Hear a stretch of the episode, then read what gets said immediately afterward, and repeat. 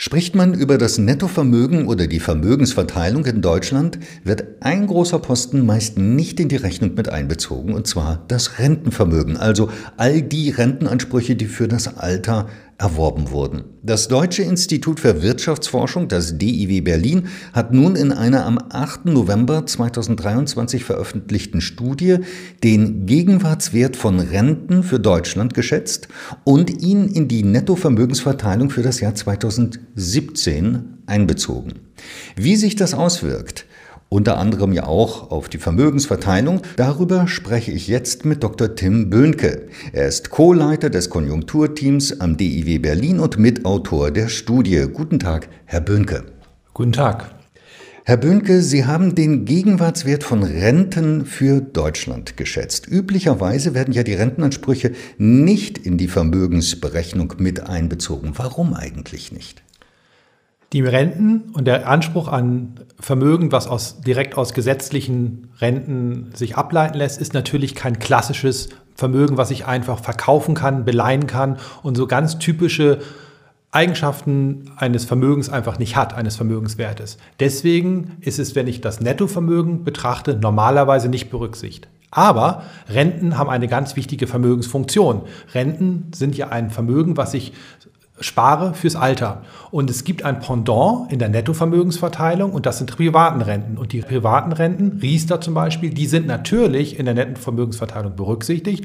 Und was wir jetzt versuchen, ist, eine Vergleichbarkeit herzustellen zwischen denen, die eventuell nur gesetzliches Rentenvermögen haben und denjenigen, die gesetzliches und privates haben. Und um die zu vergleichen, ist es wichtig, für unser Konzept das Rentenversicherungsvermögen einzubeziehen. Zu welchem Ergebnis sind Sie denn bei Ihrer Schätzung gekommen? Wie groß ist denn das Rentenvermögen in Deutschland bzw. der Gegenwartswert der Rentenansprüche? Der Gegenwartswert des Rentenversicherungsvermögens, also der Ansprüche aus gesetzlicher Rentenversicherung, betrieblicher Altersvorsorge und Beamtenpension, inklusive dem, was einem zusteht als Witwer oder Witwe, beläuft sich auf ca. 270 Prozent des Nationaleinkommens im Jahr 2017. Und das bedeutet in Preisen von 2015 die Summe von 7,5 Billionen Euro. Das ist eine ganze Menge. Das ist eine ganze Menge. Wie wirkt sich denn diese Zahl bzw. das Einbeziehen dieser Ansprüche auf die Vermögensverteilung in Deutschland aus? Da müssen wir uns natürlich zunächst einmal überlegen, wie die Rentenansprüche verteilt sind und wer normalerweise spart und wer nicht spart. Wir wissen, dass die untersten 50 Prozent in Deutschland eigentlich kaum nennenswertes Nettovermögen haben, weil hier weder für ähm, Immobilien oder für Altersvorsorge zusätzlich gespart wird. In der oberen Hälfte der Vermögensverteilung sieht es natürlich anders aus. Hier haben wir Immobilien, hier haben wir zusätzlich zur gesetzlichen Rentenversicherung eine private Rentenversicherung oder wir haben Selbstständige, die überhaupt komplett privat abgesichert sind. Also alles Werte, die vormals immer schon in der Nettovermögensverteilung berücksichtigt worden sind. Und was bedeutet das für die Vermögenskonzentration bzw. die Vermögensungleichheit? Wenn man das Rentenversicherungsvermögen mit berücksichtigt, dann profitiert natürlich insbesondere die ärmere Hälfte der Bevölkerung.